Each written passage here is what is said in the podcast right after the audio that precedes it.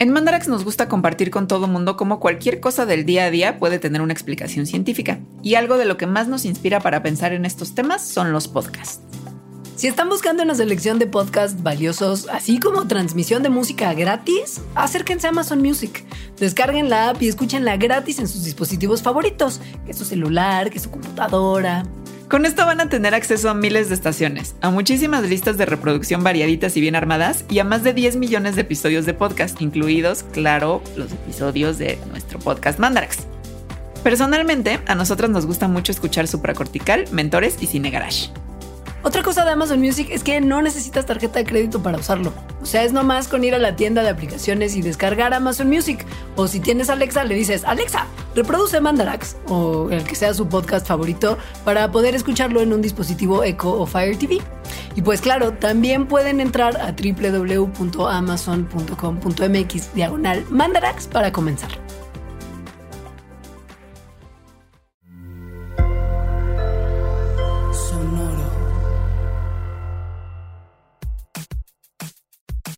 Hola, esto es Mandarax, es un podcast de ciencia que hacemos Leonora aquí presente. Di hola.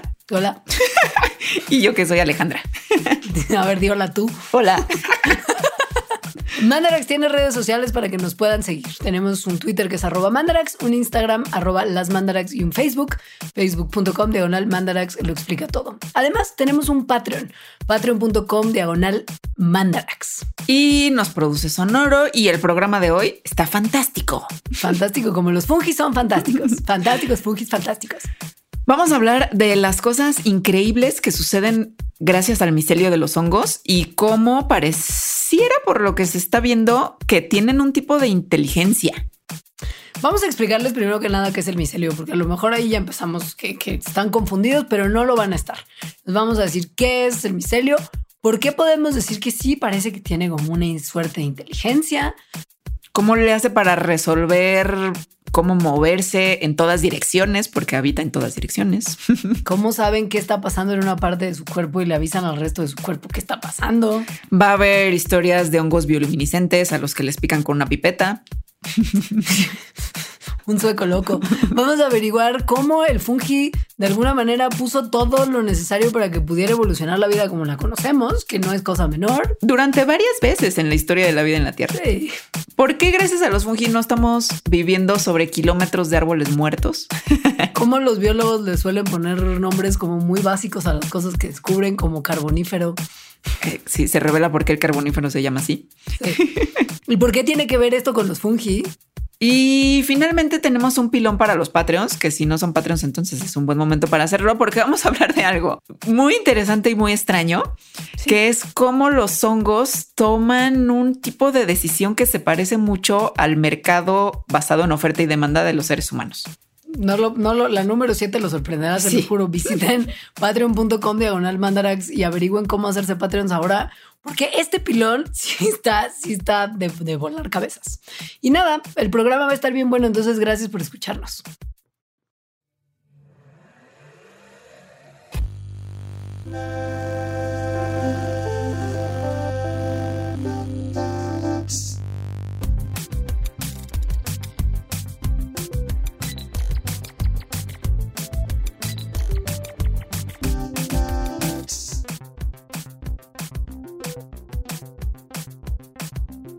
Hello. ¿Cómo están? Yo estoy bien. Yo estoy muy interesada en, todo lo que es el mágico mundo de las cosas que no necesariamente vemos, pero a veces nos comemos y nos gustan un montón. O sea, el fungi como tal. El fungi como tal. Y antes que cualquier otra cosa, solo quiero felicitarte, Alejandra Ortiz Medrano del Niño Jesús, por tu coyuntura tan tremendamente apropiada de haber elegido este tema justo alrededor del hype que está teniendo ese documental de Netflix. Lo viste, lo tomaste, bajaste el balón, así pechito, como palomita, golazo, golazo. Ya se verá si será un golazo o no. Ya, ya lo veremos. Oye, pero bueno, ¿tú sí viste el documental de la Netflix? Sí vi el documental, pero sobre todo, y antes del documental que saliera en Netflix, leí un libro que está increíble, del cual sale mucho de este programa. Ok que se llama La Red Oculta de la Vida de Merlin Sheldrake. Está increíble. Me suena que tuvimos un live con unos muchachos muy simpáticos de un programa que se llama Leyendas Legendarias, donde se name dropea ese señor un montón. Sí, eso es padrísimo. Merlin Sheldrake, su libro está increíble y dice cosas de verdad muy fantásticas de los hongos. Y entonces luego vi el documental de Netflix y está padre, sobre todo las imágenes. O sea, sí tiene imágenes muy, muy maravillosas y sorprendentes, pero fue como de no dicen nada de por qué son tan fantásticos. O sea, según yo se queda muy corto con lo fantástico que son los fungi. Ya, qué tontería. Sí, es raro. Y luego al final habla mucho de un señor que pues sí es un señor muy importante que es Paul Stamets, este, pero es como, ¿por qué no mejor hicieron un documental nada más de él? En fin, tendría muchas cosas que decir de documental, pero mejor decimos cosas de los hongos. Porque además tenemos mucho de qué hablar. Este programa probablemente va a ser largo. Entonces, si no tiene como una botanita o algo, póngale pausa ahorita y vaya por una quesadillita de hongos y, proceda a disfrutar. Porque hoy le vamos a contar cosas como ¿qué es el micelio? Micelio. Por ahí tenemos que empezar para hablar de lo fantásticos que son los hongos. O sea, lo verdaderamente fantásticos. Claro, porque champiñón es solamente como una porción muy poco fantástica y miren que son sensacionales. Exacto. De por qué son fantásticos los hongos. Sí. El micelio es una red de como hilitos de esos, cada uno de esos hilitos es una hifa. Una hifa es como un hilito, es decir, un filamento, una estructura filamentosa que están, sí, que en conjunto la maraña de hifas es el micelio. Sabemos que estamos un poco circulares, pero iremos diciendo más cosas. Lo que son las hifas en realidad es una, una, cosa que, que, es como de una célula de grueso y que son la forma en la que los champiñones, los fungi, crecen de manera vegetativa. Son una o más células rodeadas por una pared celular tubular que crecen a partir de las puntas. Y esto es muy importante porque la realidad es que los hongos, que son un conjunto de seres vivos realmente fascinantes, que confunden a todas las personas que los investigan. o que se los comen. ah. O que se los... Di lo que hiciste. Eh, los hongos no se, no son, por más que de repente los pensemos como más cercanos a las plantas que a los animales, son unas criaturillas muy particulares. O sea, para empezar, no se reproducen por semillas ni consiguen energía por fotosíntesis como hacen las plantas. No, no. Ellos se reproducen por medio de esporas. Y estas esporas, de manera medio parecida a las semillas, germinan pero la diferencia es que también las esporas son como súper duraderas y entonces aguantan así cosas súper extreme. Las esporas cuando encuentran buenas condiciones para ello germinan y lo que producen en vez de un brotecito como de su frijolito de la práctica de la primaria en la que le ponían en algodón y el frijolito germinaba, cuando las esporas de los fungi germinan, lo que producen son una masa de estas estructuras como de una célula de ancho que se conocen como hifas y que se entretejen entre sí. Colectivamente, las masas de hifas se llaman micelio. No lo olvidemos, micelio. Y hay que recordar también, va a ser muy importante, que crecen a partir de la punta, lo cual se le llama ápice y fale. Entonces, bueno, el micelio es una cosa muy padre y literalmente significa más de uno. Y se refiere entonces a este cuerpo vegetativo del hongo. La parte, em, la parte más grande de los hongos siempre es el micelio y es la que casi nunca se ve. Vemos como al champiñón, pero lo que está abajo, es decir, lo que está en el sustrato, que puede ser el suelo, madera, tu sándwich, etcétera, es el micelio. Esa cosita que nos comemos, o sea, el champiñón, solo es la parte visible del organismo, como si fuera una flor, más o menos, porque de hecho son la estructura reproductiva de los hongos. Es decir, ahí salen las esporas. Lo negrito que tienen abajo los champiñones, en como esas rayitas muy suavecitas y muy ricas de tocar, son las esporas cuando están negros. Esto se llama cuerpo fructífero porque es justo como, como el equivalente que sería como una frutita en la naturaleza que llevan las semillas. Aquí se llevan las esporas. Y es por eso, por todo el concepto como del micelio, que cuando uno ve que algo de su comida en su refri tiene hongos, no basta con nada más rasparle lo que se ve, porque dentro de todo ese producto hay toda esa red pequeñísima de cosas que no necesariamente estamos viendo y que pues básicamente implica que por más que le raspes la superficie, ahí va a seguir habiendo fungi. Sí, Nada más tengan, de esto no vamos a volver a hablar, pero ténganlo en mente. A ver, los hongos además son heterótrofos, como ya dijo Leonora, es decir, tienen que agarrar su comida, la energía de su alrededor, como nosotros en realidad. Em, nada más que en vez de, o sea, de meter su comida, digamos que ellos se meten en la comida, secretan enzimas en lo que sea que se vayan a comer, digieren como allá afuera y luego ya meten lo digerido a su cuerpo. Entonces es parecido a nosotros, pero al revés. Sí, y cuando crece el champiñón como tal, es un poco como cuando encuentra el hongo que las condiciones del año y del momento están bien, se empiezan a hinchar las cifas que se entrelazan entre sí con el agua que absorben del suelo. Por eso es tan común ver que salen champiñones visiblemente en lugares muy húmedos cuando es época de lluvias o después de llover. Y cuando crecen, lo hacen con muchísima fuerza. Eso también es lo que hace tan fascinante ver videos de hongos en crecimiento, ¿no? Como que, van a atravesar lo que sea que tengan que atravesar. Y hay hongos que incluso atraviesan el asfalto, ¿no? O sea, tienen algunos fuerza suficiente para levantar un objeto de 130 kilos. Lo que nos sugiere que el micelio no es nada más así como los pelitos algodonosos, como muy bonitos, que se ven también en muchos documentales de la naturaleza, sino que tienen la capacidad de formar estructuras súper elaboradas y que son el champiñón como tal, como infladito de agua. Esto es como otra anécdota para mi anuario de cosas más fuertes que Alejandra, un champiñón. o sea, yo creo que yo no puedo así cumpliendo el cliché machista. Se me dificultaría poner un garrafón de agua. si, si es algo que pesa 130 kilos, sería literal imposible. O sea, no hay manera.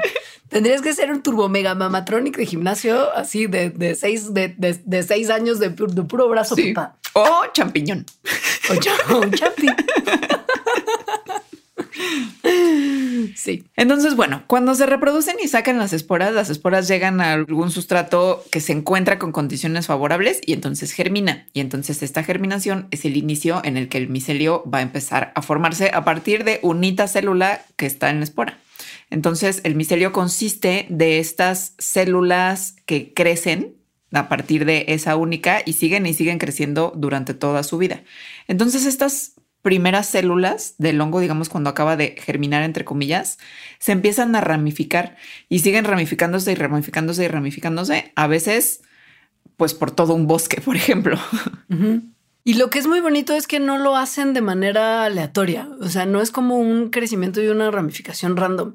Y eso es un poco como vamos a empezar lo que es realmente fascinante de los fungi y su micelio, porque todo lo anterior era como solamente una introducción. Digo, lo de los 130 kilos sí es muy fascinante, pero aquí es donde la cosa se empieza a poner realmente interesante, ¿no?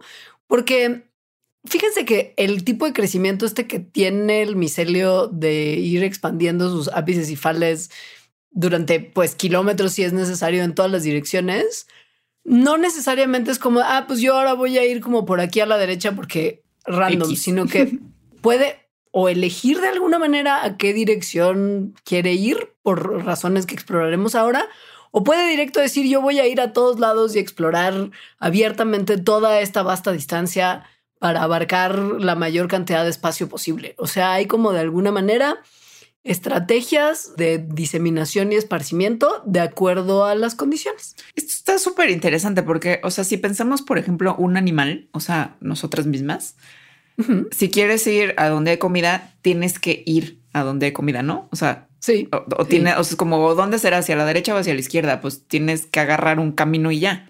Sí. El micelio no tiene que agarrar un camino y ya, o sea, porque puede ir hacia todos lados, porque puede crecer hacia todos lados, no nada más derecha e izquierda, o sea, hacia todos lados en una esfera de tridimensional.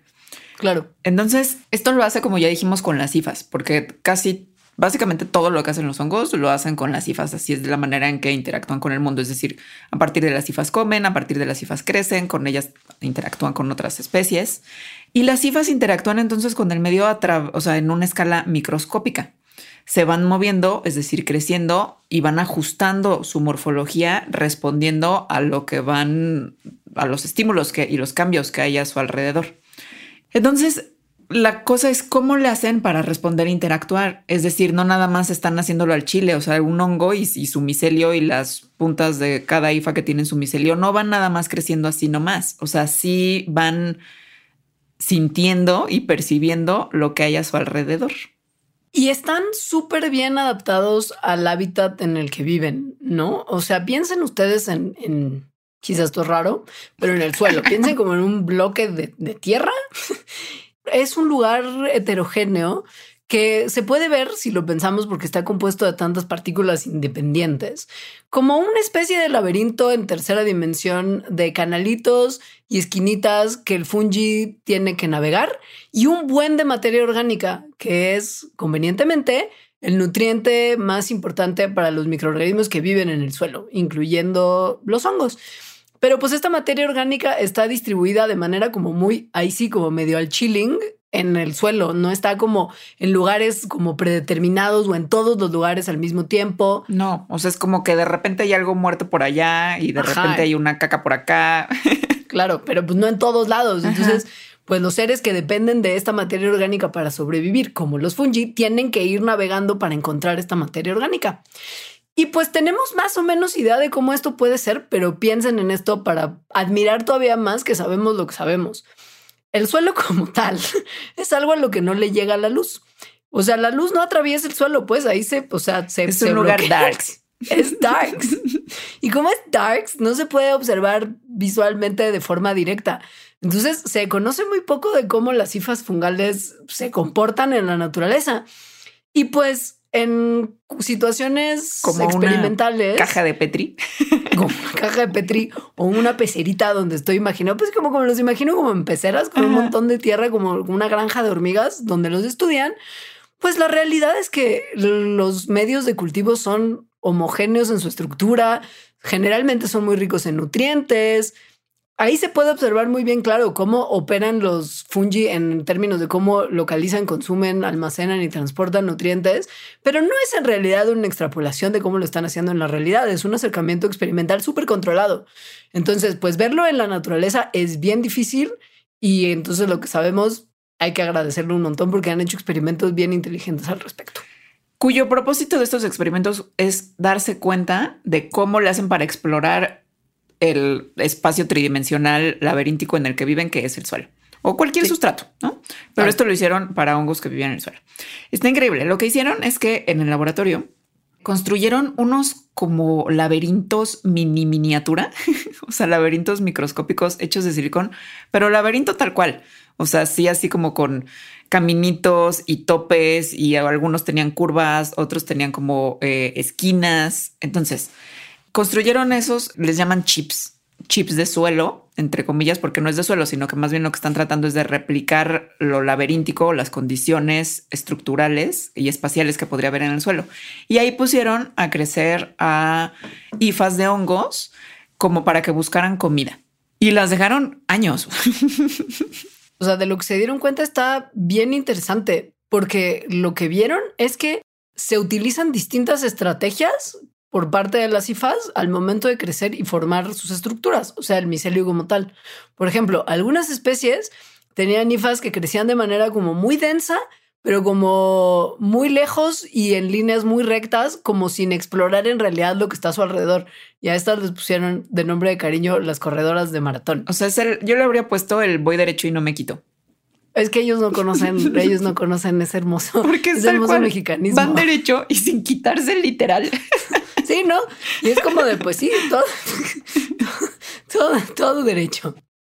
Hay otras especies que su micelio lo crecían de manera lenta, pero muy constante y que no iban derecho sin quitarse, sino que más bien podían ser como sinuosas, o sea, como dar vueltas bastante complicadas a través de esquinas o a través de topecitos o lo que se encontraran. Y a estas les llamaron la serpiente, según yo, más por la serpiente del celular, ¿se acuerdan? La viborita. Es la viborita es la viborita. Sí. Cuando ves a alguien jugar bien viborita de Nokia, es como esto de estrategia micelar. Exacto. Entonces tenemos al voy derecho y no me quito, a la viborita y a uno más. A uno que se le llama el zombie o soldado, porque este es como de yo voy a esparcirme por donde sea, así voy a llenar todos los espacios vacíos y voy a ir a romper con un montón de fuerza las partes sólidas de los chips. O sea, es como, pues sí, como mega invasor, pues, pues como una horda de zombies, como 28 días después. que son, soldados zombies, más, o sea, son, son infectados. Okay, el ya nos dijo que son infectados. Pero bueno, piénsenlo así porque así es. Entonces, estas tres estrategias se cree que son rasgos evolutivos que han evolucionado dada la gran diversidad de ambientes en los que los hongos encuentran y han encontrado a lo largo de su evolución. Por ejemplo, las estrategias en del voy derecho y no me quito podrían permitir que los hongos rompieran fuentes de comida que son más complejas y que requieren una concentración mayor de enzimas. O más bien, ese sería como el soldado, ¿no? O el zombie. El soldado, sí, el, el 28 días después. Ajá. El 28 días después. Y estrategias como la del voy derecho y no me quito, que más bien lo que hacen es llegar a lugares muy lejanos, o sea, como expandirse hacia muy lejos, lo que les darían es una poder localizar de manera más rápida fuentes de comida que, que, no como medio escasas y entonces que necesitan como explorar hacia lugares muy lejos y más o menos de forma rápida. Ahora, no todo es facilidad y risas para las cifas que se expanden, ¿eh? O sea, sí hay ciertas cosas que les complican, la verdad. Como por ejemplo, si hay como muchas vueltas muy pronunciadas, como mucha curva muy pronunciada, muy seguida, hace que a veces se atoren en las esquinas. Y algunos, si les pones obstáculos como en círculos, también, pues como que medio perdían las, como su sentido de la dirección. Y esto retrasa y confunde de alguna manera el crecimiento, ¿no? Patrones en zigzag, ángulos muy agudos. O sea, algunos empezaban a crecer en círculo y ya no se detenían de crecer en círculo, que pues eso no llevaba a ningún lado o llegaban a una esquina y dejaban directo de crecer porque fue como, no, pues ya, hasta aquí llegué. Entonces tampoco todos son risas, pero a mí me sigue pareciendo muy impresionante. ¿eh? O sea, es muy impresionante porque lo que se está viendo, que bueno, ya se sabía, pero es que se está viendo, digamos que como muy claramente, es que los, los micelios de los hongos han evolucionado para resolver problemas espaciales y geométricos. O sea, eso es lo que están haciendo. Porque todo el tiempo tienen que estar decidiendo cómo van a distribuir su cuerpo. O sea, de no nada más de la forma, sino qué tan tupidos van a estar, si lo tupido va a ser bueno para recorrer una larga distancia que más bien no, eh, no, si las redes entonces que son menos densas van a ser mejores para buscar alimento justo en grandes superficies, como el maratonista o el voy derecho y no me quito, pero tendría como el contra de que si van derecho y no se quito, generan menos interconexiones, es decir, se ramifican menos y eso es más propenso a que sufran daños. Entonces hay un montón de cosas que entre comillas los hongos tendrían que estar pensando para solucionar. Exacto. O sea, para resolver esos problemas espaciales y geométricos de su vida y su cuerpo. Claro, y pensemos además que esto significa un gasto energético, o sea, este crecimiento para ellos significa una inversión de energía. No es como que puedan desarrollar una estrategia y después decir, ay, no, esta no funcionó y empezar a desarrollar otra. O sea, esto implica como, pues justo, como un consumo energético que se debe de, tomar, de tomar en cuenta. Claro, pues están creciendo su cuerpo hacia un lado para que el que otra vez, entre comillas, piensan que es mejor. Ahora, se han hecho más experimentos que son mega interesantes, como por ejemplo el que hizo una investigadora de apellido Body, que dejó que un hongo gilófago, es decir, que se alimenta de madera, creciera precisamente dentro de un tronco de madera, ¿no? Y luego puso este trozo de madera donde estaba fungi en una placa. Y pues el micelio se expandió como desde el trozo en, forma radial en todas las direcciones, como creando una especie de circulito peludito. Que es como casi todas las fotos que hay de micelio porque crecen justo en placas. ¿No? Claro. Y entonces, bueno, pues esta red que crecía al final se topó con otro trozo de madera. Y piensen que si se estaba creciendo en un círculo y solamente en una parte llegabas a otro trozo de madera, pues sí es una parte muy pequeña del micelio que estaba en contacto con esta nueva madera. Pero aún así, el comportamiento de toda la red cambió. O sea, el micelio dejó de explorar en todas las direcciones y crear ese círculo en el que estaba creciendo, replegó todas las partes como que estaban saliendo a explorar de su red y creció como de manera más densa, o sea, como, como densificando la conexión con el pedazo de madera nuevo. Y conforme iban pasando los días, la red que se había creado ya era totalmente diferente, o sea, se había remodelado completamente a sí misma en respuesta a este nuevo descubrimiento. O sea, esto está muy interesante porque lo que está diciendo es que el hongo, o sea, el micelio, tiene mecanismos para comunicarse entre todas sus partes. O sea, solo una partecita tocó la nueva fuente de alimentación, o sea, ese nuevo cacho de madera, y en ese momento todo el cuerpo del micelio se fue hacia ese lugar, o sea, empezó a cambiar su estructura. ¿Cómo sucede esto? O sea, ¿cómo le hacen para saber en todas las partes de su cuerpo lo que está pasando solo en una parte de su cuerpo. Es decir, lo que, como acá hay comida, todo, todo nuestro cuerpo se hace ahora para allá. O sea, esta pregunta es especialmente, mm, no sé cómo decirlo, como sorprendente. Si se piensa que a veces el cuerpo del hongo, el micelio, puede medir kilómetros cuadrados, o sea, realmente puede ser muy, muy grande. Esto, pues obviamente ha sido motivo de estudios y de investigaciones de un montón de micólogos. Y, mm, por ejemplo, el trabajo de uno de ellos, que es un sueco de apellido Olson, Stefan Olson, que ha estado como justo toda su vida rompiéndose la cabeza para tratar de entender cómo las redes de micelios se coordinan a sí mismas y actúan como un todo y no nada más como, como partes independientes. Es que lo padre es que actúan como un todo, pero como independiente también. O sea, porque cada ápice y fal está como independiente buscando, ¿no? haciendo sus cosas. Haciendo y de repente se comportan como un todo también. Ajá. Pues este vato hace unos años se empezó a interesar por unas especies de muchas que hay para, para complementar con los locos locos que son. Una de las muchas especies que hay de hongos bioluminiscentes que, que pues hace que es increíble, güey. Imagínate un hongo fosfo. O sea que como que la seta, porque el micelio fosfo, pero también los champis son fosfo. Y esto es una estrategia además para que insectos se, se vean atraídos hacia el hongo y puedan llegar y pararse ahí y dispersar sus esporas. Amo. Pero además tan, tan fosfo que esta especie que él usó se usaba en Inglaterra en el siglo XIX por los mineros. Como foco. Ajá, como foco. O sea, para que, pues, para que pudieran verse las manos dentro de la mina. Hongo foco, güey. Me encanta. Sí, no, no. Es, Y Olson mismo lo usó como hongo foco. O sea, porque obviamente este señor crecía esos hongos pues, un montón para hacer sus experimentos que ahorita les contamos. Ay, güey, em, por los LOLs también, obviamente. si los tienes, los creces como para divertirte. Según yo, eso hacen todos los micólogos, ¿eh? Por los LOLs lo hacen todo. O sea, también por la science, pero se divierten mucho. Pero bueno, entonces el chiste es que lo dejaba crecer en, en botes, en frascos, y después lo usaba para leer en la noche. o sea, estaba como tipo en su buró.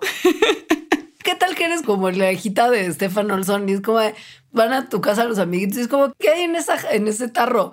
Ah, es el hongo con el que mi papá lee en las noches. What the fuck? Apaga la luz. No se puede, es un hongo. Hijos de biólogos. bueno, Stefan Olson dejó crecer al micelio no ya en jarritas en su casa para la diversión de sus bendiciones, sino en placas de cultivo en el laboratorio. Y puso dos de ellos en una caja donde había oscuridad total. Los dejó unas semanas solitos con una cámara especial que les tomaba fotos cada tanto, como cada segundo, unos cuantos segundos.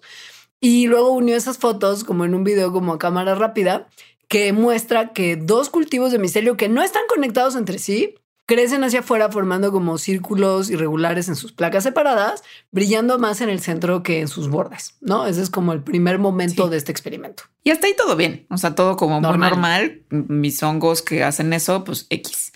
Pero después de dos días de que los hongos estén ahí como creciendo y centellando más en el centro que en los bordes, en un cultivo se o sea, observó en estos como video foto que una ola de bioluminiscencia pasa de un borde hacia el otro, como la ola de un estadio, nada más que de luz en la placa del hongo. En el otro no. Pero un día después pasa algo muy similar en la otra placa donde estaba el otro hongo. O sea, otra vez una ola de luz. Rapidísima, además. O sea, bueno, rapidísima siendo un hongo. y lo que fue más loco fue que esto lo observó una vez, pero luego ya no. Como es como quiero replicarlo porque quiero entender por qué pasó.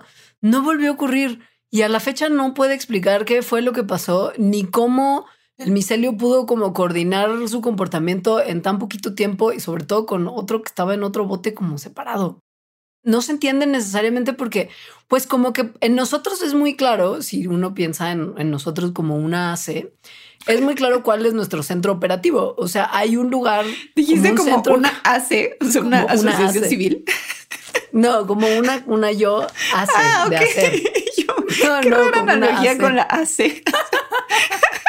No, eso es mucho más desordenado. Sería una pésima analogía. Por eso pensé, dije, pues hubiera dicho otra cosa, una corporación. No, no, as one dos. Ah. Sí. Como nosotros hacemos, ¿no? Pues pensamos en nosotros. Tenemos un centro de control muy obvio que manda indicaciones para todos lados, pero los hongos no son así. Son centros como, son organismos descentralizados.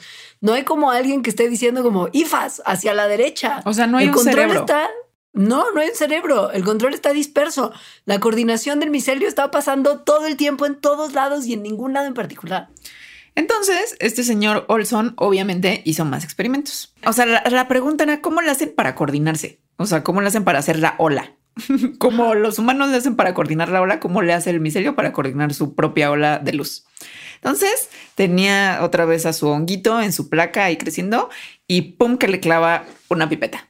O sea, qué grosero, la verdad, si me preguntas. Pipeta porque es lo que tenía en realidad, o sea, lo que quería hacer era como que lastimar. Lastimarlo. Ajá, lastimar al micelio. Entonces, la zona en donde clavó la pipeta se iluminó, pero después, 10 minutos después de que clavó eso, la luz ya se había propagado a 9 centímetros por toda la red. Eso, o sea, esa velocidad es más rápido que lo que tendría una señal química que viajara por el micelio, porque se sabe que tanto, que tan rápido pueden viajar, por ejemplo, hormonas o moléculas, cosas a través del micelio que es muy, muy delgadito.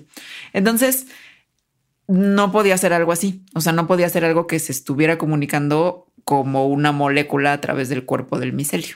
Sí, y tampoco era como así como algo random porque puso a dos micelios genéticamente idénticos pero separados físicamente y acuchilló a uno, pero la luz no pasó al siguiente micelio. No random, sino algo que volara, ¿no? Como una molécula, pero que no pasara por su cuerpo, sino como una feromona, ¿no? Que saliera y lo pudieran detectar por el aire como, como, se, como se ha visto de repente, o se hipotetiza que cuando cortas el pasto se mandan ciertas señales a otros lugares de pasto. Sí.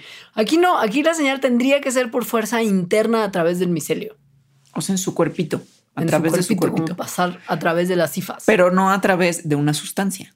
No. Entonces. Entonces. ¿Qué pasa aquí? Porque recuerden, no brain, no brain. No, hay un centro de operaciones, no hay un cerebro. ¿Cómo deciden? ¿Cómo saben? ¿Cómo propagan? ¿Cómo, ¿Qué onda? ¿Cómo le avisan? Me acaba de, que clavar este dudo una peta. Este sueco loco nos está acuchillando. Huyan, amigos, huyan. ¿Cómo le hace el micelio para coordinar esta percepción con acción si no tiene cerebro? Bueno, como ya dijimos, las ápices cifales, que son la puntita de las cifas de estos pelitos, son la parte del micelio que hace muchísimas cosas. O sea, que crece, que cambia dirección, se ramifica, se fusiona, come, hacen todo en realidad. En un micelio, o sea, en esa marañita algodonosa que es un que es micelio del hongo, hay miles de millones de ápices cefales. O sea, es cada punta de cada hilito de esos. Todos asimilando y procesando información al mismo tiempo. Entonces, la cantidad de datos que reciben es gigantesca. Y por lo tanto, la velocidad a la que tienen que procesar esos datos y mandar la información a los otros, pues también tendría que ser muy rápida sobre todo pensando en eso, en hongos que, que miden kilómetros de área. Y como ya se había dado cuenta este señor Olson, pues no se pasan la información ni como una señal química, ni, o sea, por su cuerpo, ni como una señal que pueda bajar por el, aire, por el aire. Y eso se ha visto no solo con la pipeta clavada en el laboratorio de este sueco, sino se ve, por ejemplo, en los bosques hay veces que ocurren unas cosas que se ven súper bonitas, búsquenlas en Google Scholar, que se llaman anillos de hadas, que son un círculo de champiñones, o sea, de setas, pues, del cuerpo fructífero de hongos que pueden ser muy grandes y que además hay veces que el micelio, o sea, que forman parte de un mismo micelio y el micelio de abajo puede tener cientos de años de edad o expandirse a cientos de metros. Y de repente al mismo tiempo saca un cuerpo fructífero de manera sincronizada en un círculo. Les dicen eh, anillos de hadas porque se supone que las haditas bailaban, o sea, cada, una hada arriba de cada champiñoncito, como concierto de Bjork. Güey, todo esto me suena súper legit. Yo ya lo vi, yo sí. Entonces, eso quiere decir que no salen estos cuerpos fructíferos al chile tampoco. o sea, se coordina el micelio, eh, se coordina de alguna manera.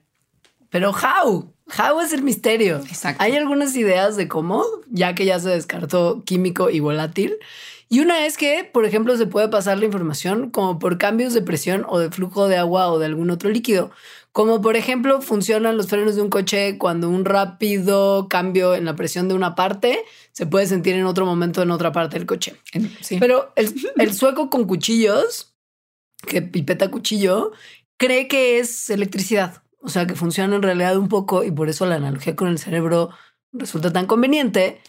que pueda ser algo como análogo a nuestro sistema nervioso en la forma en la que se mueven las señales. ¿Y cómo funciona el sistema nervioso? En, Electricidad. Cuando tú me miras, algo sobrenatural. ¿No? Pues sí. Pues sí. Una sensación que me domina. O sea, Lucero sabía, güey. Lucero sabía. En los animales, como nosotros, los cerebros, se usan impulsos eléctricos o lo que también se llama potenciales de acción para mandar información a diferentes partes del cuerpo. Entonces las neuronas, que son las células del sistema nervioso, se prenden por electricidad y de esa manera coordinan entre ellas el comportamiento pues, de, de los animales, de todo el cuerpo de los animales. Hay otros seres vivos que no son animales que también tienen potenciales de acción, es decir, como estos impulsos eléctricos, por ejemplo, se han visto en plantas, en algas, en algunos hongos, pero pues no se sabía qué tan importantes eran estos potenciales de acción o impulsos eléctricos para el comportamiento del fungi como tal. Hasta Suecia. Resulta que este Olson, que claramente, que claramente va a dedicar toda su vida a entender esto para siempre jamás, le pidió a unos neurocientíficos que todos sabemos porque en Mandarax somos fans, que le prestaran sus juegos, de que tienen los mejores juguetes de todos los investigadores. Entonces fue de, please, please préstenme sus chivas. Pero además chivas de todo tamaño posible. Ajá, o sea, desde estudiar cerebros grandotes hasta pequeños cerebros de polillas, porque los neurocientíficos tienen esas cosas. Cerebro de polilla. Güey, como, como una baby resonancia magnética funcional. Aquí más bien era como para medirle el impulso en Sí. los cerebritos, pero igual es como microscopio, o sea, baby, baby material de laboratorio. ¿Quién hace ese material de laboratorio? O sea, cuando le preguntas a alguien que tiene, que es dueño de esa compañía, así, ¿y ustedes qué hacen? Hacemos herramientas para que estu- estudien cerebros de polillas. What the fuck. Me. Pero bueno, entonces este vato consiguió a los neurocientíficos que tenían ese gadget y le dijo, please pónganlo en micelio. Y escogió para ello el hongo armilaria, porque este hongo forma redes de micelio que pueden medir kilómetros y que además duran miles de años de edad. O sea, de hecho, fun fact, el ser más grande del mundo en este momento, mientras estamos haciendo este programa, es una armilaria. ¿Cuánto, Es cuánto es el ser más grande del mundo? 10 kilómetros cuadrados de terreno que ocupa ese ser vivo en las montañas azules de Oregón. O sea, eso es como 1665 campos de fútbol. Yo no puedo correr un campo de fútbol sin como caerme desmayada. Este hongo tiene 1665 de espacio. Tanto, o sea, se cree que pesa 600 toneladas y se cree en un cálculo con bastante amplitud en este cálculo, pero que tiene entre 2500 y 8000 años de edad. Ese hongo armilaria son los que luego venden en el súper como el champiñoncito blanco. Eso es un- de botoncito Ajá, sí, esos son. Sí. Para que lo respeten cada vez que se les mueran en el refri. Entonces, bueno, Armilaria tendría que tener la capacidad, el rasgo de poder comunicarse a grandes distancias, dado que puede crecer 1665 kilómetros, digo, 1665 campos de fútbol. Claro. ¿Qué hizo su acu- acuchillador? Ya que a él le gusta mucho picotear el micelio con cosas, lo que hizo fue insertar microelectrodos en las hebras y fales y con estos electrodos detectó que hay impulsos regulares que se parecen mucho a los potenciales de acción y que ocurren además a una frecuencia muy similar a la que se ve que se comunican las neuronas de animales. Esto, por si a usted le interesa presumir cuál es su potencial de acción, que es un tema para, para ir a la cafetería, como a la cafetería con sus amigos godines, lleguen y hoy sabes cuál es el potencial de acción de los animales. Pues son cuatro impulsos por segundo a una velocidad de un milímetro por segundo. O sea, Y entonces te dice tu amigo, Godín, ah, eso es 10 veces más rápido que el flujo de fluido en las cifas. qué interesante, ¿no? Y luego los dos se ponen a pensar como de, güey, esto está padre, pero en realidad no prueba que esto sea el sistema de señalización, porque la realidad es que tendrían que ser sensibles a la estimulación para que se pueda hablar de una comunicación como tal. Si no, nada más es una reacción eléctrica. Entonces todos tomarían sus lates y se irían a continuar su día godines.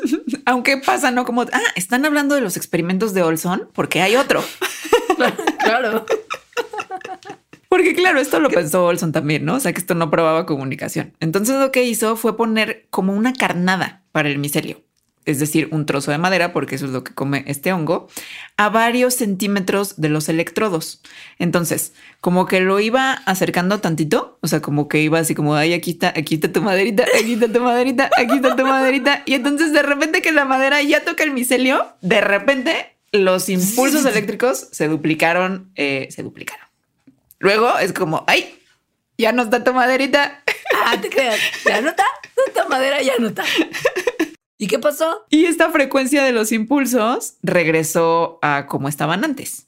Entonces, luego lo puso, o sea, hizo lo mismo, pero con un plastiquito. Aquí está el plastiquito, aquí está el plastiquito. Y no pasó nada cuando el plastiquito tocaba el micelio, porque no comen micelio, digo, no comen plástico esos hongos. O sea, no es nomás el peso y no es nomás que te chocaron con algo. Es que es la madera, man. Ajá, exacto. Entonces, esto no nada más lo hizo con, o sea, ya que se dio cuenta de esto, lo hizo con otras especies, como por ejemplo las zetas. o sea, lo que conocemos nosotros como zetas, que son es un, un, género que se llama Pleutortus, y con otras. Y con todas las especies que lo hizo, pasaron cosas similares. Entonces, según esto, las señales eléctricas podrían sí ser una, cosa en la, que, en la que expliquemos que los hongos se mandan mensajes a diferentes partes de la red y que comunican cosas como de, ay, sueco loco nos está cuchillando o ay, sueco loco nos puso madera, vamos a comerla. Hay otro micelio de otro hongo por aquí, vayamos a decirle hello o condiciones internas, ¿no? Porque pues al final del día también es como, ay, no, nos lastimamos, el resto del hongo tiene que saber. Así es. Entonces esto se antoja como para decir, ah, pues los micelios, porque además mucha red, mucha electricidad, mucha conexión, pues son como un cerebrote, un cerebro del tamaño de un bosque. O sea, hay una... 1665 campos de fútbol americano. Sí. Hay cosas que sí son, pues que sí hay similitudes. Por ejemplo, tanto el micelio como los cerebros animales son redes muy complejas de células que además células que se pueden excitar por la electricidad, como acabamos de ver. Pero así como decir que son lo mismo, pues mm, no tanto. o sea, sería una simplificación muy grande. Porque... Como se suelen hacer en los documentales de la naturaleza. Sí, sobre todo en los que nos explican muchas cosas, pero bueno. los Siento que se está señalando un documental en particular. Aquí se me ocurre. X, quién sabe cuál será, de qué tema. ¿Quién sabe? A ver, los cerebros, por ejemplo, animales, o sea, como un cerebro humano, hace un montón de cosas. O sea, procesa lenguaje, procesa pensamientos. Tiene, además, no nada más esto, sino que un micelio y un cerebro tiene una arquitectura completamente distinta. Y justo es la arquitectura, es decir, la manera en la que se configuran los cerebros animales, lo que permite que tengan las funciones que tienen. Entonces, en un cerebro animal, las neuronas tienen sinapsis, en esas sinapsis se mezclan señales con otras señales, hay neurotransmisores, es, ¿no? Los eh, todas esas cosas de la arquitectura de los cerebros animales es lo que permite que ciertas neuronas hagan una cosa, otras hagan otra. Es decir, una misma señal puede prender a unas neuronas y apagar a otras. Y por lo que sabemos hasta ahora, una red de micelio no hace nada de esto. Pero pues igual y podrían hacer cosas similares, ¿no? O sea, sí, igual y nada más no sabemos cuál es el tipo de conexiones que tienen y cómo se comunican bien. Porque ya vimos que no es necesariamente tan fácil estudiarlos. Pero pues aquí lo que viene es como la pregunta más filosófica como tal, ¿no? O sea, ¿qué hubo con si las formas de vida que se basan en redes, como claramente el micelio lo hace, pueden tener alguna forma de cognición? O sea, si podemos definir su comportamiento como un tipo de inteligencia que nos trae al asunto complejo de que como justo una tiende a pensar en una, hace, una hace, enlace de mí, enlace de mí, de Leos. Los humanos tendemos a pensar en inteligencia y cognición en términos humanos, o por lo menos en términos de algo que tenga un cerebro, porque lo demás se nos hace como muy difícil entenderlo como tal y ubicamos como sinónimo de inteligencia y se puede ver cuando hacemos especiales de animales súper inteligentes, es que hagan cosas como que se reconozcan en un espejo, que tengan algún tipo de razonamiento o algún proceso cercano a la lógica, por supuesto un lenguaje.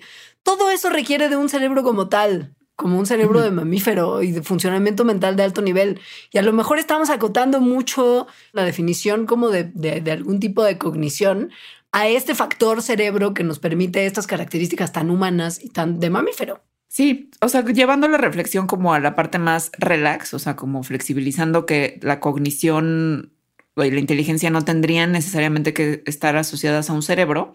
Entonces, justo la definición de cognición e inteligencia podría tener matices. O sea, si definiéramos la inteligencia como una reacción flexible a algo en el, en el entorno, es decir, como un comportamiento que resuelve un problema y toma decisiones entre varias opciones de procedimientos alternativos, es decir, no nada más una reacción que ocurre siempre que hay algo, ese procesamiento de información compleja no tendría que estar restringida a cerebros, porque sería algo que harían, por ejemplo, las redes de micelio.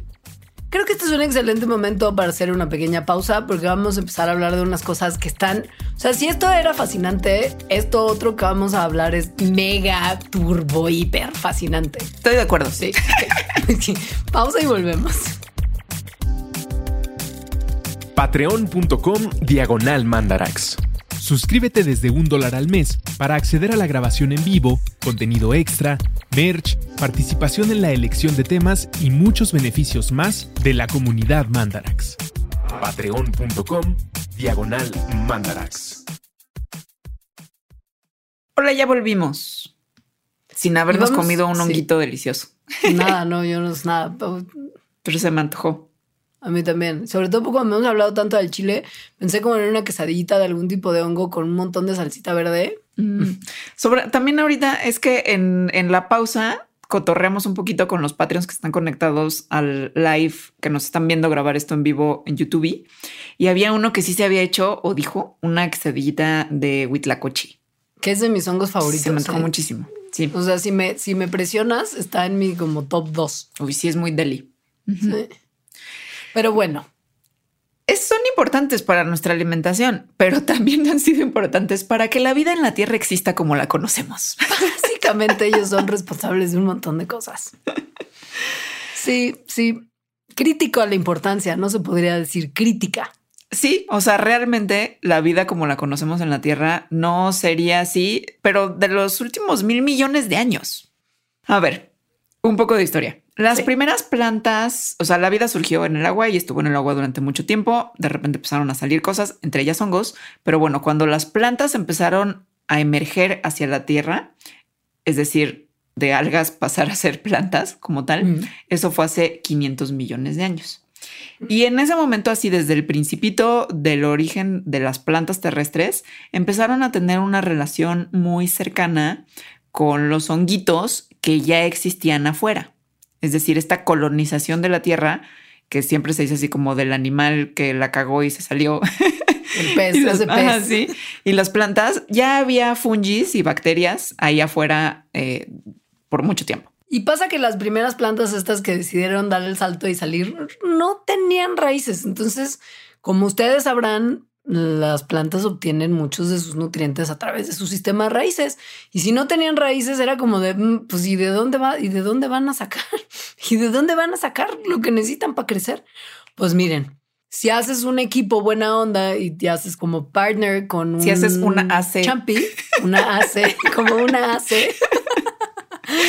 con unos champiñones y les permites que crezcan adentro de ti y se vayan ellos esparciendo hacia afuera en la tierra que era muy cargada de minerales primordial, pues entonces podemos pensar que las hifas de los hongos van a ir debilitando y desintegrando las rocas, ¿no?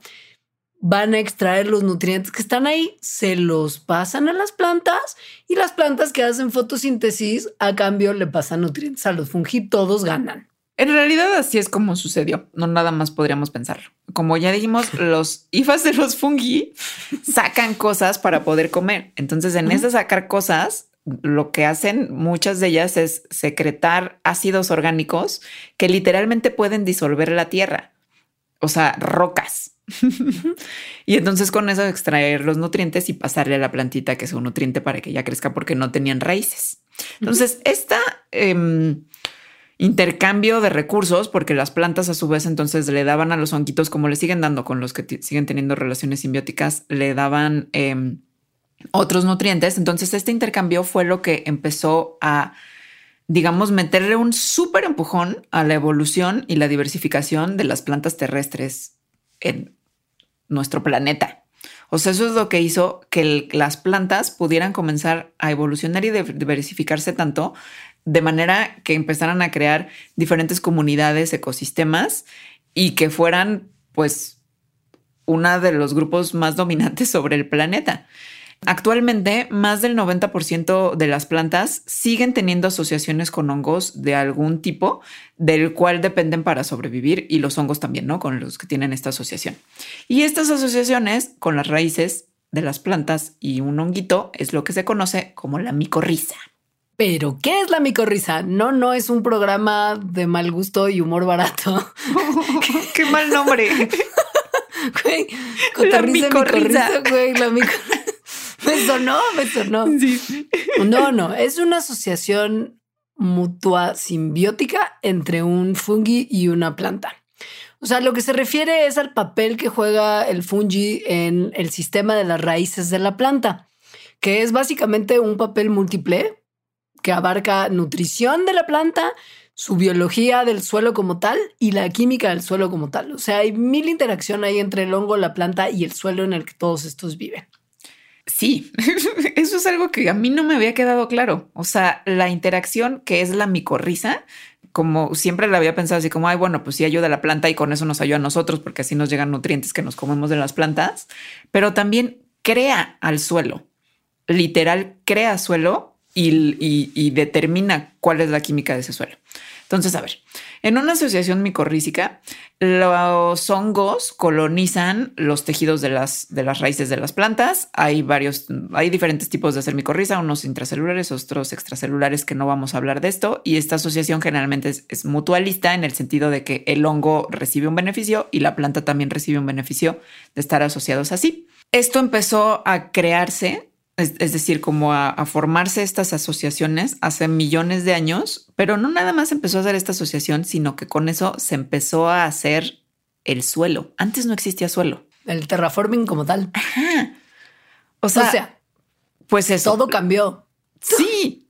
Miren, alga verde que sale del agua hacia tierra firme, así la madre de todas las plantas terrestres que decidió que iba a salir aun cuando nada parecía indicar que eso era una buena idea porque la superficie terrestre estaba toda cuarteada, era súper inhóspita, las condiciones eran mega extremas, o sea, piensa en temperaturas fluctuando así sin control, los paisajes como Marte, roca y polvo, nada que se pudiera reconocer como ese suelo pachoncito de cuando vas al bosque que todo es como negro y bonito y lleno como de basurita linda, así como todo que te abraza los pies, nada, los nutrientes estaban todos encerrados en piedras duras y minerales y el clima era súper seco y parecería a simple vista que la Tierra estaba totalmente desprovista de vida, pero no. No porque había una especie como de cortezas formadas por bacterias que hacían fotosíntesis, algunas algas súper extremófilas, mega extreme, y unos hongos que sabemos que son también bien extremos, que sí eran capaces de buscarse la vida al aire libre. Pero la neta estaba todo tan intenso que la vida más bien se seguía desarrollando a nivel acuático. O sea, no parecía buena idea salir de ahí. Pero salieron, o sea, a pesar de estas cosas, o sea, y además no tenían raíces, no tenían manera de almacenar ni transportar agua, tenían cero experiencia, o sea, no tenían forma en extraer nutrientes del suelo sólido porque el suelo estaba sólido, o sea, realmente los nutrientes estaban atrapados en esas rocas duras. Rocas duras. ¿Cómo le hicieron? Pues haciendo amigos. Sí. El poder de la amistad. With a little help from my funky friends. A ver, no se sabe así exactamente cómo le hicieron, porque no hay así tampoco como un montón de evidencia de esto eh, y hay como evidencia por cachos, que la, esa evidencia por cachos de repente apoya puntos de vista distintos sobre lo que pasó. Pero en lo que sí la gente que se dedica a esto está toda de acuerdo es que fue with a little help of my fungi friends. O sea, los fungi friends ayudaron a las plantas a dejar de ser estas como cosas marginales y chiquitas en la orillita del agua, así de help, please, no puedo pasar. Ah, a desarrollarse en gigantescos bosques y ecosistemas enteros, porque les brindaron los minerales esenciales que necesitaban para esparcirse y empezar a convertir el planeta en algo verde, que además es que esta es la parte en donde todo cambió, porque cuando las plantas empezaron a conquistar la Tierra, la atmósfera y su composición cambió. Y a partir de ahí, un montón más de vida empezó también a aparecerse y a encontrar forma de salir adelante. Esto está very impressive. Super incredible. A ver, no tenían raíces las plantas, los honguitos les ayudaron a obtener minerales y nutrientes y entonces se empezó a hacer suelo, porque entonces ya de repente había minerales disponibles y nutrientes disponibles en lo que ya era suelo, tal cual, ¿no? Ya no nada más en rocas ahí duras. Entonces, de como los minerales empezaron a ser abundantes, las plantas empezaron a evolucionar mecanismos más eficientes de fotosintetizar y por lo tanto de tener más energía y por lo tanto poder crecer más. Empezaron, por ejemplo, a controlar mejor cómo se mueve el dióxido de carbono y el agua hacia adentro y hacia afuera de sus hojas. Y esto, pensemos, durante millones de años que pasaba y pasaba y pasaba, empezó a incrementar la absorción de dióxido de carbono, lo cual produjo que de repente hubiera un montón de oxígeno. Y ese montón de oxígeno en la atmósfera lo que permitió es que pudieran evolucionar formas de vida animal mucho más grandes y más complejas que las que había antes. Es decir, le abrió paso a que ya hubiera vida animal más grande. Llegamos, por ejemplo, al momento en el que en la Tierra entra a lo que se conoce como el periodo devónico. Y ahí ya están las plantas en esto que está cotorreando Alejandra, de todo ya empieza a florecer literal. Y bueno, todavía no había flores. No, no, bueno, pero, es, como una. Ajá, sí. ya estaban consolidadas las plantas en la tierra, alimentadas por mil niveles de luz y súper buenos niveles de dióxido de carbono, porque en los periodos anteriores las concentraciones de dióxido de carbono eran altísimas. O sea, altísimas y sabemos que las plantas modernas, por lo pronto, florecen muy bien con el dióxido de carbono y las plantas que estaban en el devónico ya empezaban también a ser muy felices con esto. Pero altísimas tipo el do más del doble de lo que es ahorita con todo y nuestro desastre de sacar un montón de dióxido de carbono. Ajá. O sea, sí, eran como mil partes por millón, 2019 y crisis climática tremenda, 400 partes por millón. Entonces estas plantas estaban súper felices con su dióxido de carbono y empezaban a desarrollar formas más grandes y complejas que en todos los periodos anteriores. O sea, en unos pocos millones de años, arbolitos que apenas alcanzaban un tímido metro de altura empezaron a convertirse en monstruos de 30 y pues el dióxido de carbono en la atmósfera empezó a disminuir. Un buen. O sea, estamos hablando de un 90% menos de dióxido de carbono que en el periodo anterior. ¿Y qué pasa cuando esto ocurre? pues si ahora estamos teniendo más dióxido de carbono y más calentamiento, podemos asumir que a menos dióxido de carbono se desató un periodo de enfriamiento global. Como de 5 grados. Así, machín. Ajá. Entonces, lo que se cree es que justo este florecimiento, o sea, que de repente hubiera un montón de plantas eh, terrestres eh, y que em, es lo que hizo que hubiera muchísimo oxígeno, bajar el dióxido de carbono y se empezara a enfriar todo. Pero esto permitió que el clima fuera pertinente para la evolución de los mamíferos, que finalmente pues, nos trajo a ti y a mí y a todas las personas que trabajan en ACES o en cualquier lado a la Tierra. Y a Lucerito, que tiene esa canción de la electricidad tan linda que ahora todo el mundo tendrá pegado todo el día. Así es. Sí, Ahora, por ejemplo, lo que te enseñan de repente mucho cuando se habla de la micorriza como tal y de la importancia de esta relación es el ejemplo del frijol, ¿no? Como de, ay, Dios mío, los frijoles que son tan deliciosos, como para ponerle a tu taquito huitlacoche unos mm. frijolitos de hoy encima, como casi, ¿quién le dice que no?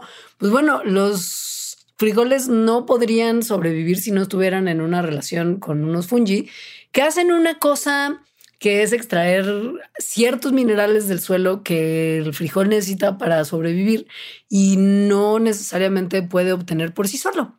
Esto pasa en muchos casos. El frijol solamente es un ejemplo que se usa mucho para explicar esto, pero ocurre un buen en un montón de plantas y la mala agricultura que llevamos a cabo ha decidido que se va a suplementar esta necesidad vegetal con fertilizantes sintéticos, ¿no? Por ejemplo, el problema de que las plantas les cuesta mucho trabajo lidiar con el nitrógeno hace que se fertilicen un montón las plantas con nitrógeno. Pero también hay mucha necesidad de las plantas de fósforo para poder crecer bien y nutrirse. Y una de las cosas que mejoras en los hongos micorrícicos es sacar fósforo del suelo y transferirlo a sus compas plantas. Y pues a más fósforo, más crecimiento de la planta, a más crecimiento de la planta, más dióxido de carbono se absorbe de la atmósfera y cuantas más plantas hay, pues también hay plantas, hay más plantas que se mueren y más carbono queda enterrado en suelos y sedimentos. Y al haber menos carbono, pues al, haber más carbono enterrado, pues menos hay en la atmósfera. Se vio, fue un proceso que ocurrió en periodos anteriores. Las pues plantas capturaron el CO2 y lo enterraron. Eso tal cual pasó. O sea, de repente la asociación micorrícica empezó a ser tan buena y las plantas empezaron a tener tanto acceso al fósforo que empezaron a crecer un montón, empezaron a morirse también un montón, normal, y empezaron a enterrar en sus, en sus cadáveres el carbono. Y cuanto más carbono está enterrado, menos carbono hay en la atmósfera. Sí. No nada más carbono, porque en realidad hay otros minerales que tienen los suelos que también las plantas em, incorporan a sus cuerpos y luego se quedan enterrados cuando se mueren. Por ejemplo, en el devónico, igual seguimos ahorita en el devónico, gracias a las micorrizas, las plantas pudieron empezar a extraer calcio y sílice. Una vez que el calcio y el sílice se liberan, estos minerales reaccionan con el dióxido de carbono y extraen, o sea, como reaccionan con ese dióxido de carbono, lo quitan de la atmósfera. Lo que resulta de, de esto son carbonatos y silicatos que cuando una vez la planta se muere y, por ejemplo, llega al océano, los organismos marinos que tienen conchitas los usan justo para hacer sus conchitas. Cuando estos animalitos con conchitas se mueren, entonces sus conchitas se apilan en la profundidad del océano y se vuelven un enorme cementerio de carbono. Es decir, lo que estamos viendo es como el carbono, como el ciclo, una parte del ciclo del carbono que de la atmósfera pasa al lecho marino. Pero entonces eso cambia el clima también. Sí. Y esto se vio con unos experimentos que se han hecho en muchos casos simulando de alguna manera la atmósfera de la Tierra primitiva y ver qué pudo haber estado pasando ahí y entender un poquito justo cómo se formaron las condiciones en las que estamos ahora, ¿no? Entonces, en unos experimentos de este tipo se descubrió que el resultado de estas relaciones de las micorrizas varía en función de las condiciones del clima. Esto es una cosa bien interesante y bien, bien, bien, padre y malévola a la vez.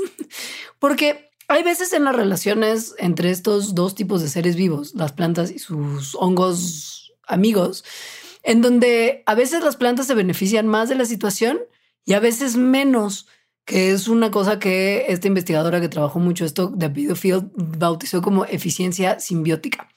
O sea, si las plantas se hacen de un fungi friend eficiente, recibe más fósforo y puede crecer más.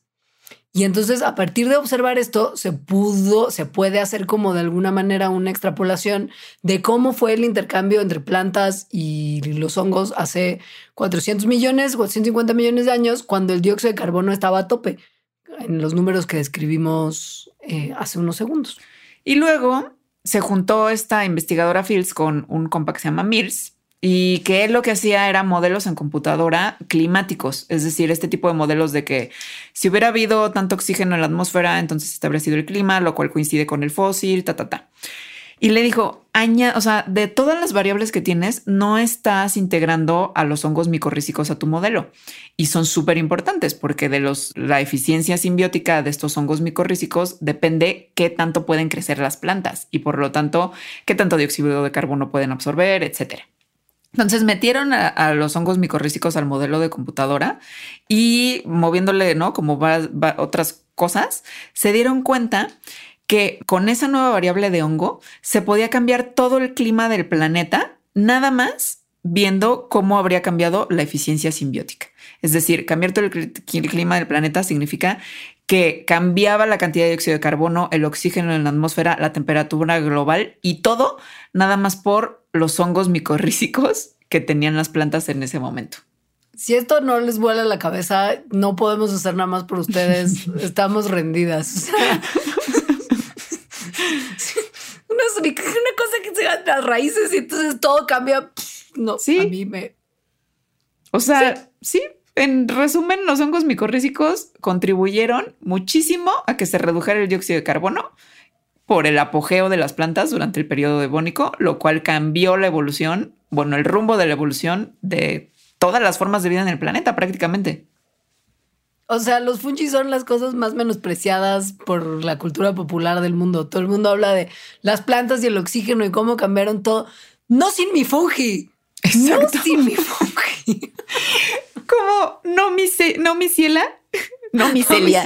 No mi celia. Güey.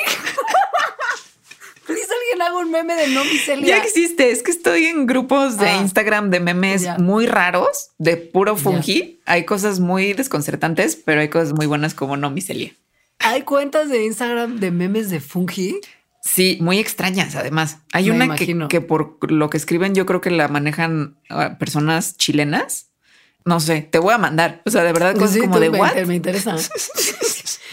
Ok, eh, fuera de esto que es básicamente que los fungi son los arquitectos de todo lo que conocemos hoy como bonito, incluyendo a la, AC.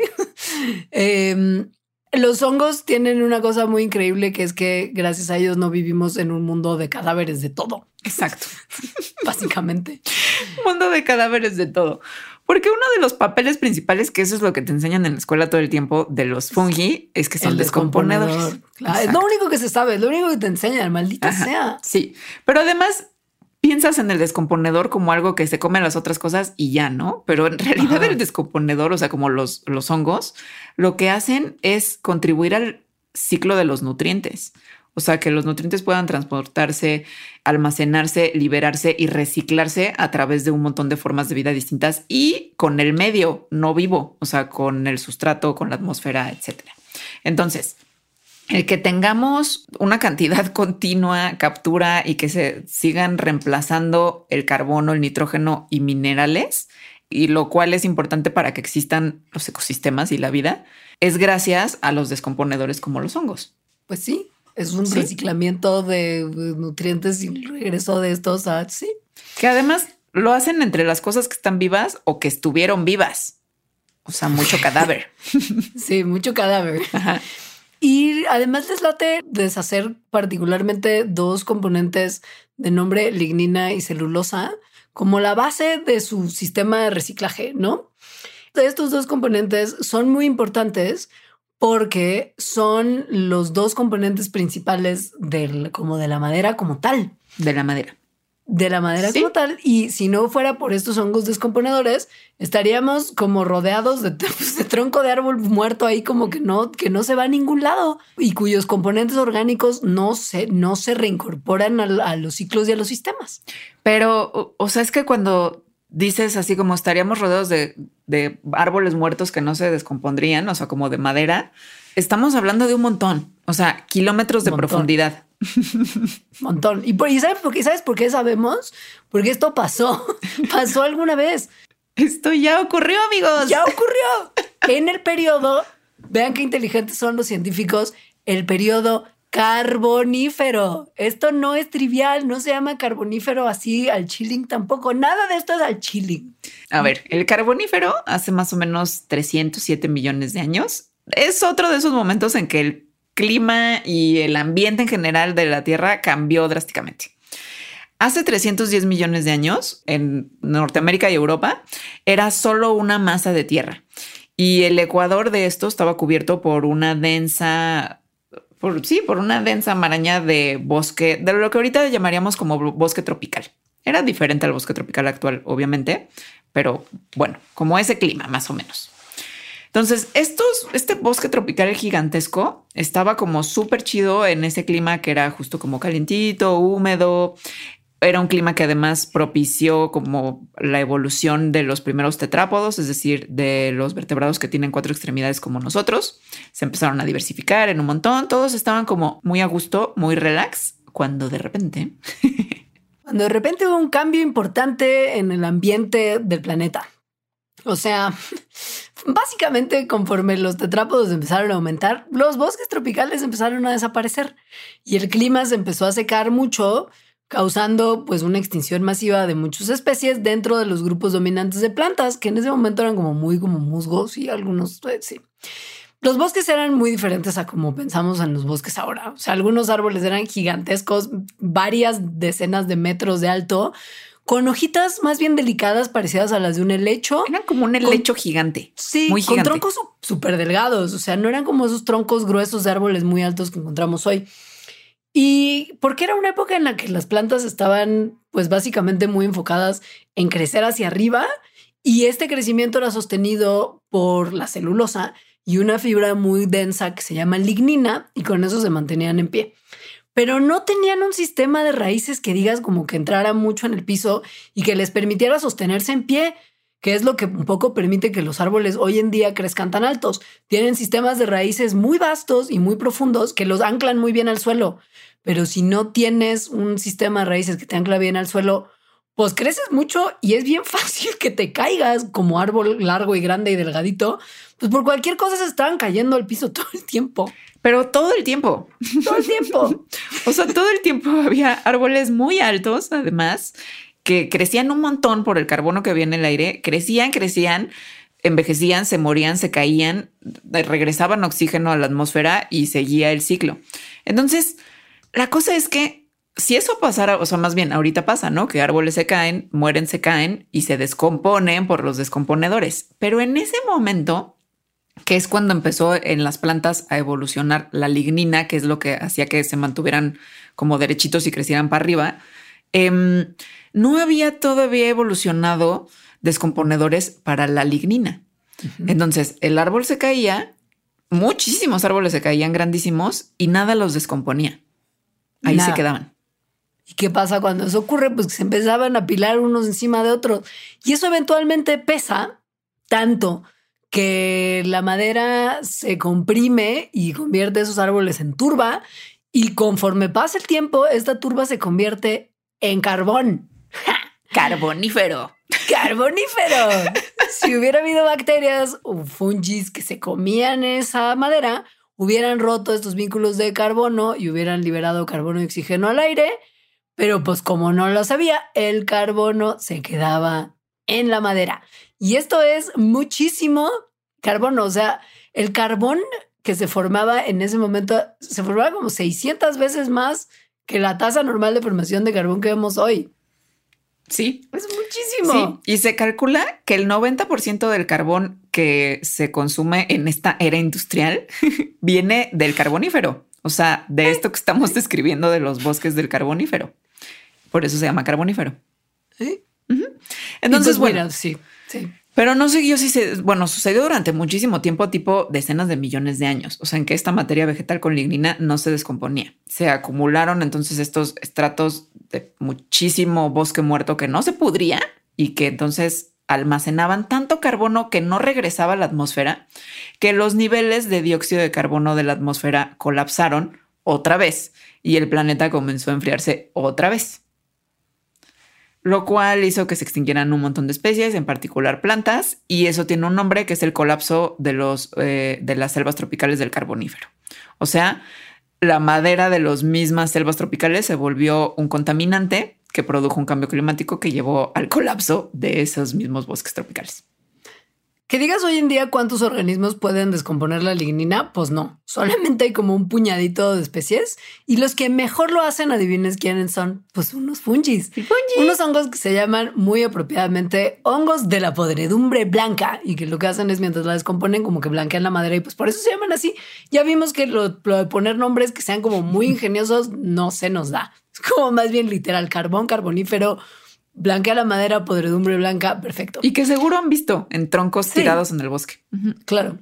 Y la capacidad que tienen estos hongos de descomponer la madera es básicamente una de las mayores fuentes de emisión de carbono a la atmósfera, porque pues descomponen un montón de materia vegetal leñosa y lo que liberan son como 85 gigatoneladas al año. Piensen que en 2018 los humanos, que somos un horror, produjimos 10 gigatoneladas en un año. O sea, esta gente produce como esta gente, esta gente fungica, los fungi friends producen como ocho veces más. Y gracias a eso se recicla el carbono en, todo su ciclo, pues. O sea, gracias a eso regresa a la atmósfera y puede ser usado y no vivimos en kilómetros de madera sin descomponerse. Básicamente. Entonces, sí, eso es gracias a los hongos. O sea, agradezcan a los honguitos eso. O sea, es nada más como un colofón para que se vea cuán importantes son para que el mundo como lo conocemos hoy exista, y cómo surgió y cómo opera el día de hoy. Todo tiene que ver un poco con las relaciones de todos los seres vivos con los hongos, vivos y muertos. cada que se coman una quita de champiñón o una de huitacoche con requesón, ¿sí? Mm, piénsenlo bien. Piensen en el micelio y, y, y volteen a ver hacia arriba, más bien hacia abajo y digan gracias, micelio. Sí, son muy fantásticos. Podríamos hacer muchos más programas de los fantásticos fungi porque tienen muchas cosas increíbles. Entonces, si vieron el documental de Netflix y ven esas imágenes padrísimas, está, está bien, pero sepan que saber más de los hongos es lo que los hace realmente fantásticos. Sí. Y, y, para saber un poquito más de los hongos, es un extraordinario momento para visitar patreon.com diagonal mandarax, porque a partir de ahora se termina el programa como tal para aquellos que no son Patreons y empieza un bonus track para las personas que sí son Patreons, que se van a enterar del extraordinario poder de toma de decisiones estilo bolsa de valores que tienen los fantásticos fungi. O sea, los hongos Esto toman no decisiones económicas. Económicas. Económicas. Esto no es un simulacro. Gracias Entonces, por escucharnos. Los queremos un montón. Hasta el próximo Mandarax y a los Patreons hasta en un minutito. Ahora volvemos con ustedes. Adiós.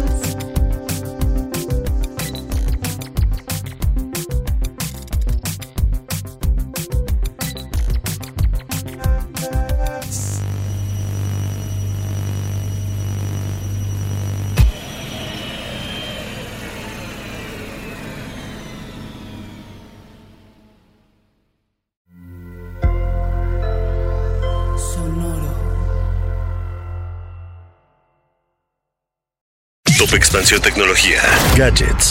Lanzamientos, reportajes y el negocio de las tecnológicas. En 10 años, el metaverso aportará 5% al PIB de Latinoamérica. Internet ha representado muchos cambios para el mundo y la religión no se ha escapado de ello. Los mexicanos cada vez tenemos casas más tecnológicas. Todo en menos de 5 minutos.